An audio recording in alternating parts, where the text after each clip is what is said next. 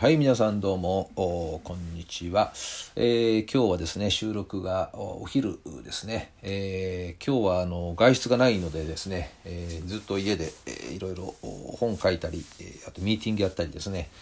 もう先ほどもね、 Zoom でミーティングをね、やっていたんですけども、お今度24日の日にですね、ラジオに出るんですね。え東京 FM さんですけどおそれの打ち合わせとかをね今日1時間ぐらいやってたかな。あまあそんなことで、えー本当ね便利ですね。5人ぐらいの、ね、方がね入ってきて、えー打ち合わせをねずっとやっていたんですけども、えーまあまあ Zoom ってね本当に便利で重宝してますよね。確か Zoom の時価総額が、えー何超えたってたかな。なんかすごい額ですよ今。何兆円っていう規模になって、まあ、コロナでね一躍注目されたね、えー企業ですけどでも、まあ、それまでもね結構使ってはいたのかな Zoom って。私なんかは3年ぐらいぐらい前からね使っていたので、まあ、よくあのコロナでねみんな Zoom を知るようになってですねまあ、なんかあるあの起業してる人たちなんかがね言ってたけどそういった人たちって前から使ってるからね Zoom をね。なんか何今更 Zoom とか言ってんの？みたいななんかそんなこと言ってましたね。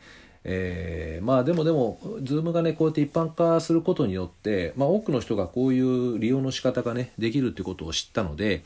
わざわざね時間かけてお金と時間をかけて、えーある場所まで行ってミーティングをやらなくてもですねまあ家にいながらしてできるんでまあすごい生産性の高さですよね。えー何しろ動かないっていうのは、まあ、運動不足にもなるっていうデメリットもあるけどおまあ、ストレスも多分相当減るんじゃないかなってね思っています。さてまあそんなね感じで、えー今日はねやってたんですけどお実はブログを2本今日は出しまして、え1本目はですねえーっと Voicy の今日のテーマがあ観察眼を鍛えると見える世界が一変するっていうことで、まあ、子供にどうやって観察する目を養うかっていうね、まあ、大人もそうなんだけどね観察ができる目が養えたらこれはすごいですよだって入ってくる情報量全然違うんだしあの気づきのレベルが全然違うんでねこれは楽しいですよね私はねない方なんです観察する目が。でただあのたまたまですねそういった観察力のある人たちと行動を共にすることが今まで結構恵まれていてありましてですねまあすごいよねあの見てるレベルが。なのでそういった人たちと行動を共にするとすごいねいい影響を受けますね。あそうやって見るのねっていうことが分かるんで、えー皆さんもぜひそういう観察力っていうね、えーところを大人もね含めて、えー鍛えるっていうのはねちょっとどうしたらいいのかっていうのはあの Voicy でねこうお話をしたのでぜひそれ聞いていただきたいんですけど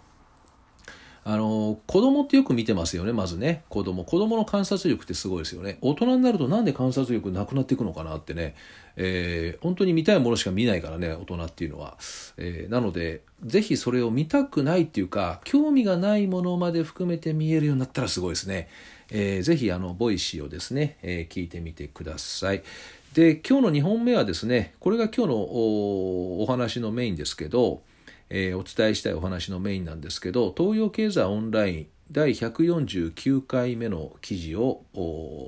今日ね出しました、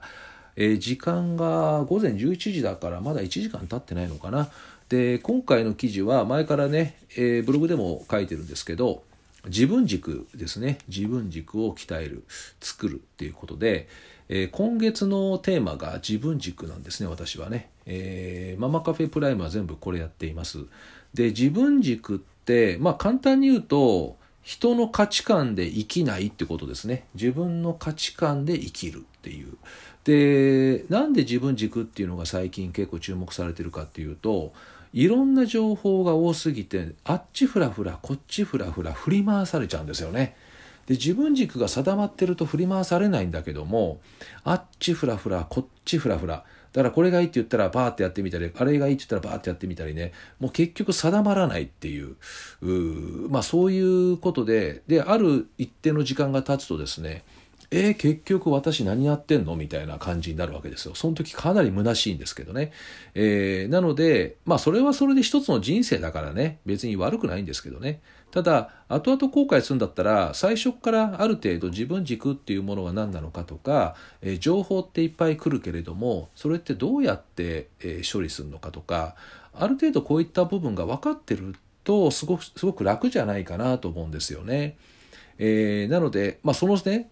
例えば親がねこう右往左往してたりとかする姿っていうのは子供見てるんでね、えー、だからその子供まあ子供の前だからちゃんとしなきゃいけないって話じゃないんだけども、うんまあ、できればなんかこの価値基準っていうものがしっかりとね、えー、親の中でできていたら子供に対しても子供はまた別の価値基準を持ってるからね親と違う価値基準を持ってるので、まあ、それをまた尊重してあげることもできるかなっていうふうに思っているんですね。なのでまあとりあえずは振り回されない自分作ってみないっていうこういうお話です。えー、これのリンク先を、えー、ブログにつけてありますのでよかったらご覧いただくかあとは今音声で聞いてる方がそのまま検索をかけるとしたら石田って入れてですね漢字で。でその後東洋経済って入れると出てくると思います。今日の多分一番最新のねこの記事が多分出るんじゃないかな。ぜひあのご覧になってみてください。ページは3ページぐらいだから時間にすると5分ぐらいで多分読めると思います。え終わりの方にポイントを書いてるんで、えー、ぜひねちょっとご覧いただいてなんか参考になればあ取り入れていただけると嬉しいなと思っています。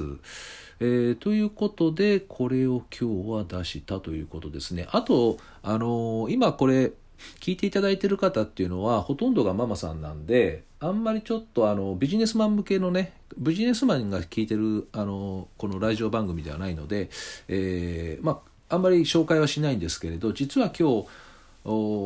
プレジデントオンラインですね。この東洋経済ではなくてプレジデントのオンライン。あれにですね月1ぐらいで、えー、記事、頼まれて今書いているんですね。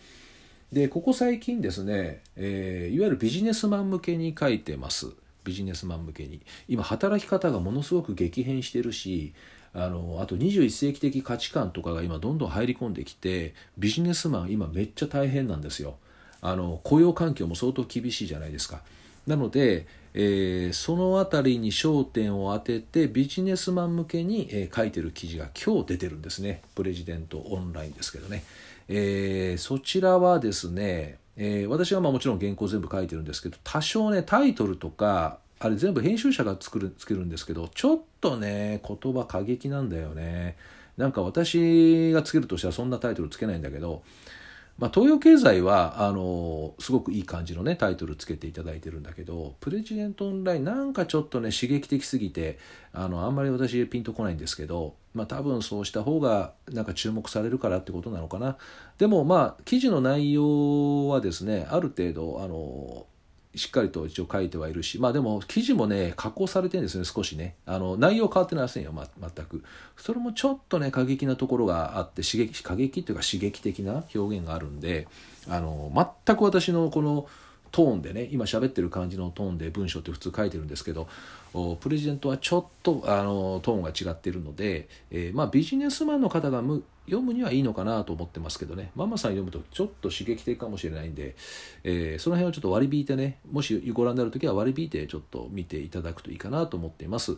まあ、なので、まあ、そちらよりもこの東洋経済オンラインがね今お聞きになっている方には多分一番ジャストミートすると思いますので、えー、ぜひですね読んでみてください。でもしもっと本格的にもっと詳しいことを学びたいということであればママカフェプライムっていう勉強会を毎月やってましてちょうど今月がそのテーマですね。来週大阪でやってもう東京終わっちゃいましたけど、えー、ライブ会場でやるのはですねえー、ただ来,、えー、来週大阪でライブ会場をやってその後月末に Zoom の会員がいますね Zoom コースがあるんで、まあ、Zoom のが一番多いんですけどね数としてはね100名ぐらいいますんで、えー、Zoom のメンバーで、まあ、体験もできますんでよろしかったら入っていただいてもいいかなと思っています。そうするとまあ自分軸をテーマとしたかなり詳しい話をやったりあと Q&A もかなり入れてますんで結構深い学びになるんじゃないかなと思っています。えー、ということで今日のブログ音声配信は以上となりますね。はい。ではまた明日お会いしましょう。